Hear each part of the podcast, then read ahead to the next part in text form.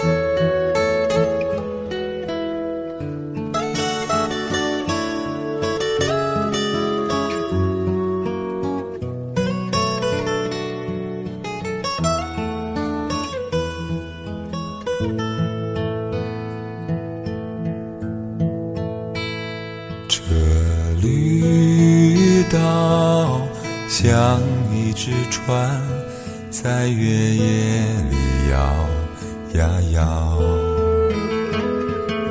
姑娘呀，你也在我的心海里飘呀飘，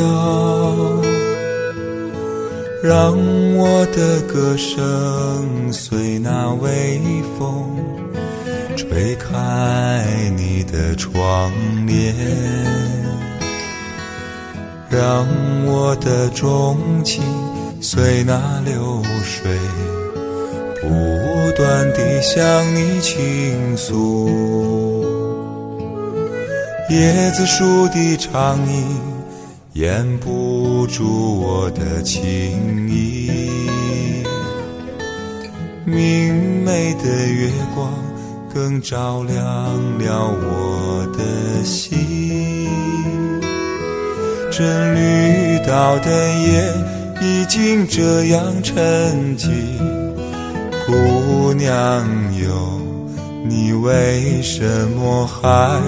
是默默无语，姑娘哟，你为什么还是默默无语？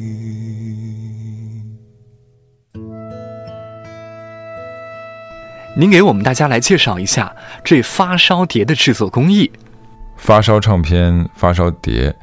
呃，HiFi 唱片、HiFi 碟，很多朋友们会都这样叫，不同的叫法，嗯，其实就是这些唱片、这些音乐是高保真的意思。我非常喜欢发烧唱片，我自己，因为呃，我也是一个或者算是半个发烧友，因为我可能我对器材要求的不是说特别苛刻，但是也会有一些要求。我觉得音乐对我来说可能是更重要的。我喜欢那些音质非常好的唱片，音质非常好的音乐。我对音乐的对声音是非常挑剔的。嗯，发烧唱片之所以能成为发烧唱片，是因为它从演唱、演奏、嗯编曲、录音、后期等等这些整个制作过程，能够达到高保真效果的。它的器材是使用的十分精良的那些器材。呃，就比如说我曾经录制的《伤》的那张专辑里面用的那这个话筒，就据说非常的昂贵，就跟一个汽车差不多是一个价格。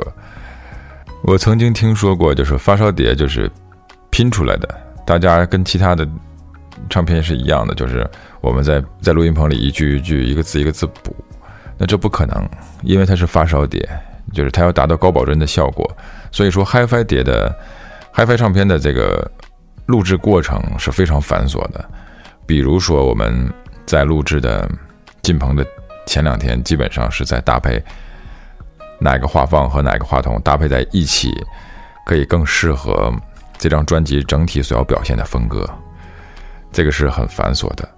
再有就是，比如说我们录唱，不可以一句一句那样去不停的这样补。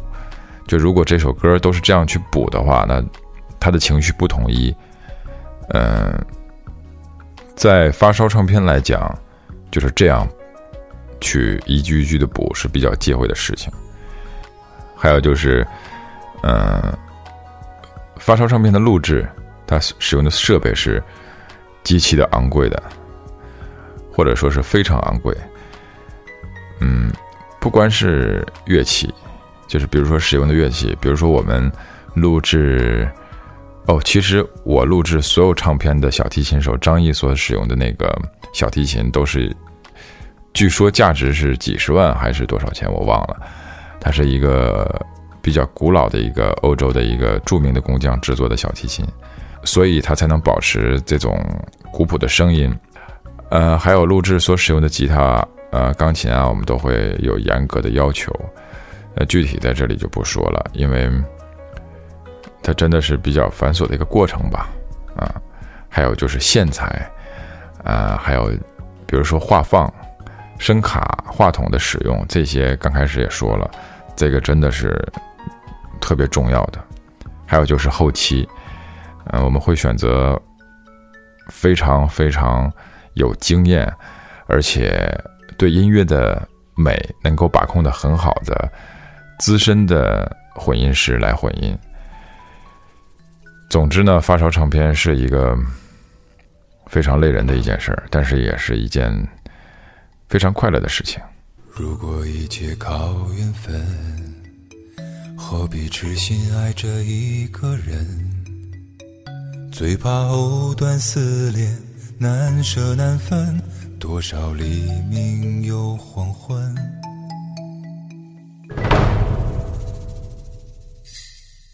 就算是不再流伤心泪，还有婚姻梦前的深夜，那些欲走还留、一往情深，都已无从悔恨。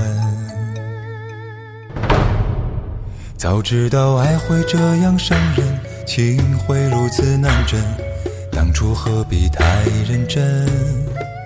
早明白梦里不能长久，相思不能回头，如今何必怨离分？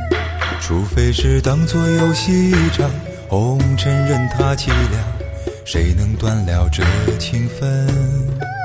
除非把真心放在一旁，今生随缘聚散，无怨无悔有几人？最近有没有新的作品待出啊？最近在准备今年的新专辑，其实去年就应该发行了。然后，因为我在做音乐的过程，做音乐的这件事情上吧，啊，我是一个比较缓慢的人，因为我不想去赶这个工。这样的话，它跟感觉就跟音乐没有关系了，就像做一个有目的的一件事情。所以，我觉得音乐应该是随遇而安去把它完成。然后现在已经一半了。我再有一半的工作，基本上就可以把这张唱片做完了，所以希望大家能够喜欢。呃，我今年年底推出的最新专辑，也是我的第十四张专辑。嗯，也希望大家多多支持我们的中国的正版音乐。好，接下来聊聊您的从艺经历啊，包括您的音乐启蒙是怎样走上音乐这条道路的？有没有特别想感谢的恩师？从他们的身上学到了什么？包括您的音乐启蒙。我是一九九五年的时候，是从齐齐哈尔市群众艺术馆的馆长于秀坤老师开始学习美声唱法。于老师的一些东西对我现在还影响的非常深，在我的教学里面还会。嗯，去借鉴和引用于老师教给我的一些东西，所以我非常感谢他那个时候给我打下了一个良好的基础。因为音乐这个东西，不管是弹钢琴还是唱歌，底子非常重要，就是基础是非常重要的。找对一个好老师，是整个音乐学习过程中最重要的一个关节，我自己这样认为。然后我是九八年考到星海音乐学院。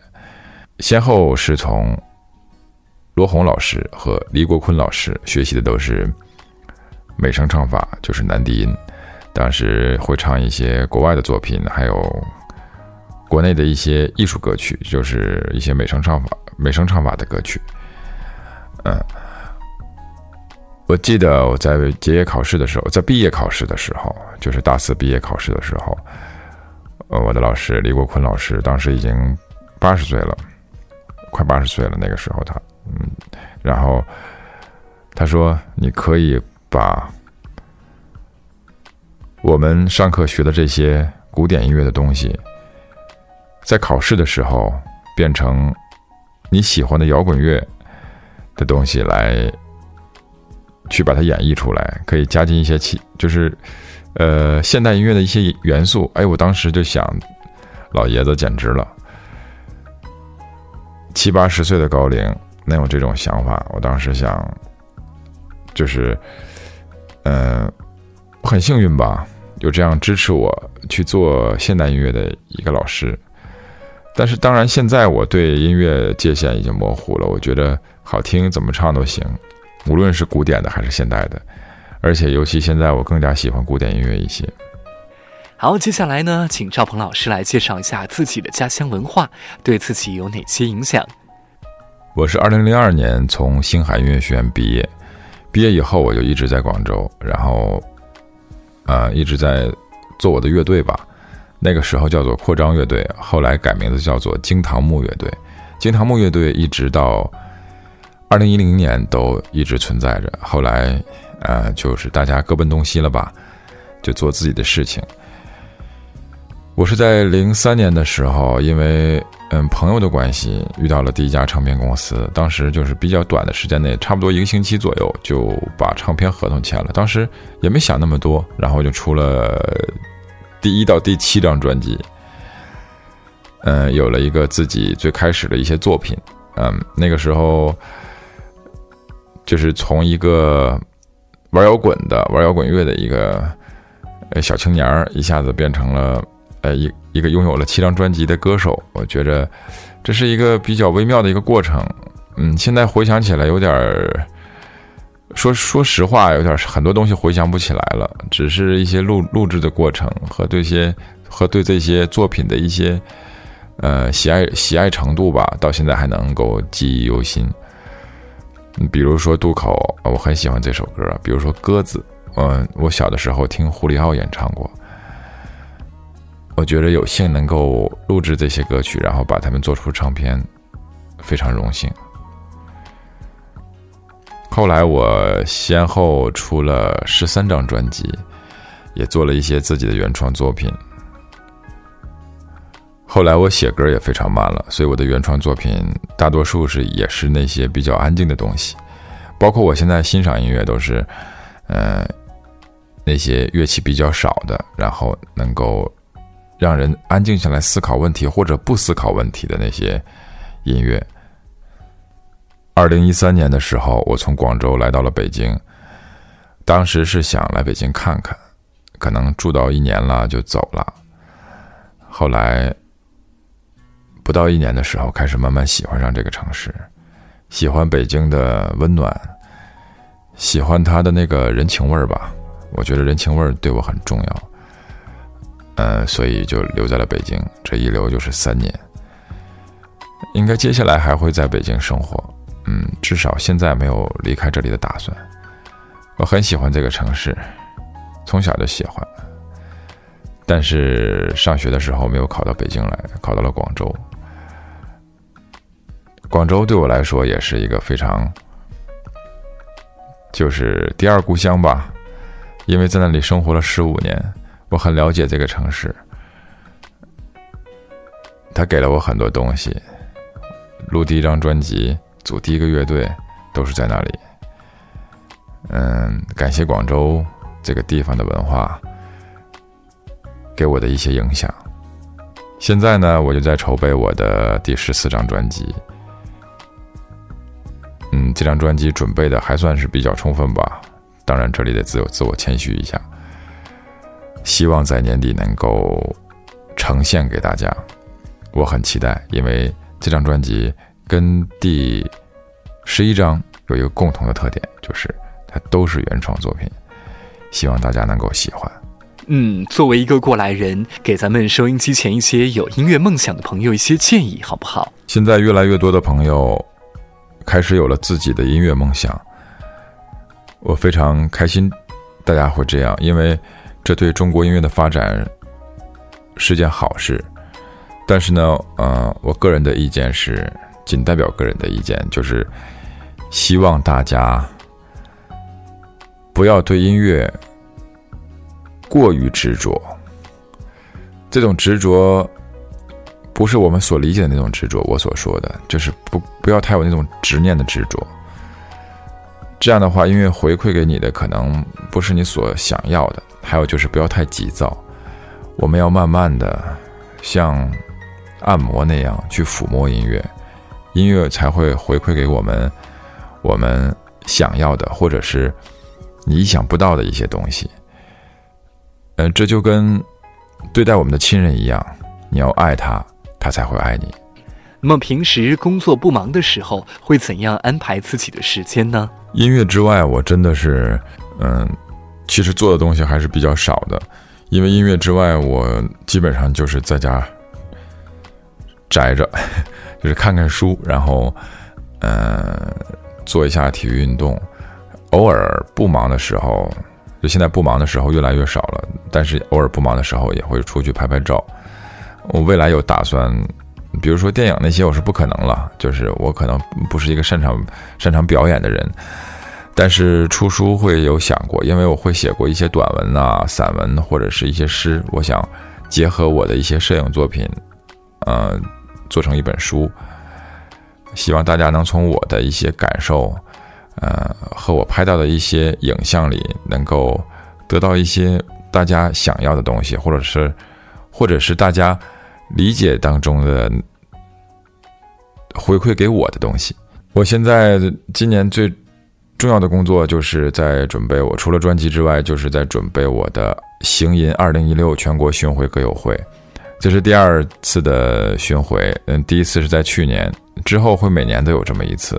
去年是行吟二零一五，今年是行吟二零一六，明年是行吟二零一七，以此类推，我会尽我自己的能力，嗯，把我的这个行吟系列的歌友会一直坚持下去。也希望大家有机会能到现场听我唱歌，因为我觉得我的现场唱的挺棒的。谢谢。嗯，今年是从四月十五号贵阳站开始，第一轮是在西南三省，大概是去贵阳、昆明、丽江、大理、成都、重庆、绵阳，然后回来休整一段时间，准备第二轮。今年会去几十个城市，希望我能在你所在的城市遇到你。好，节目的最后呢，再和大家聊几句吧。马鞍山的朋友们，你们好，我是歌手赵鹏。在这里，我祝大家能够在我的音乐里，或者在最平淡快乐的生活中，得到最简单的快乐。其实，我们追求了很久很久，原来最幸福、最简单的快乐就在我们手里。希望大家珍惜。相信啊，今天和赵鹏老师聊了这么多，马鞍山的歌迷朋友也对您有了更加深入的了解。期待在马鞍山听到您现场演唱给大家听。感谢赵鹏老师，拜拜。也希望有机会我会到马鞍山唱歌给大家听。祝大家愉快。是谁在敲打我窗？是谁？在撩动琴弦，那一段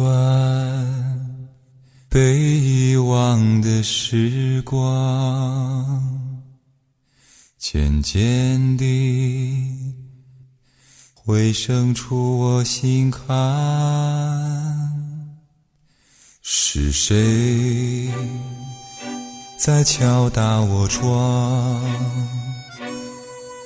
是谁在撩动琴弦？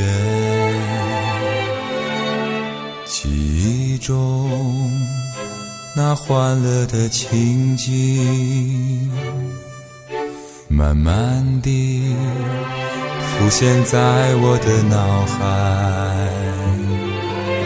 那缓缓飘落的小雨。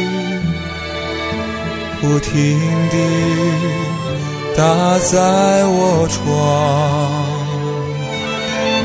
只有那沉默不语的我，不时地回想过去，是谁在敲打我窗？是谁在撩动琴弦？记忆中那欢乐的情景，慢慢地浮现在我的脑海。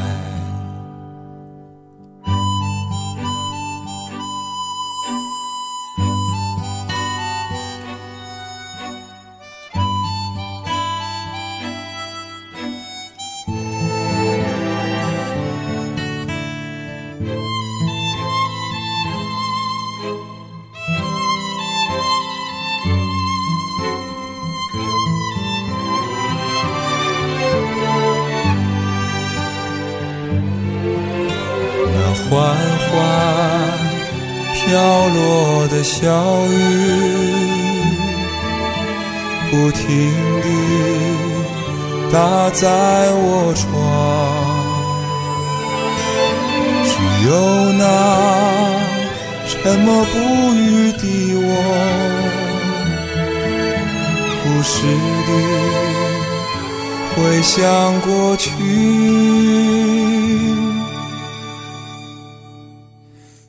谁在敲打我窗？是谁在撩动琴弦？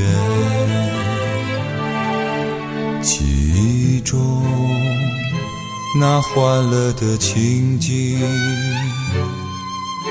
慢慢地浮现在我的脑海，记忆中那欢乐的情景，慢慢地浮现在我的脑海。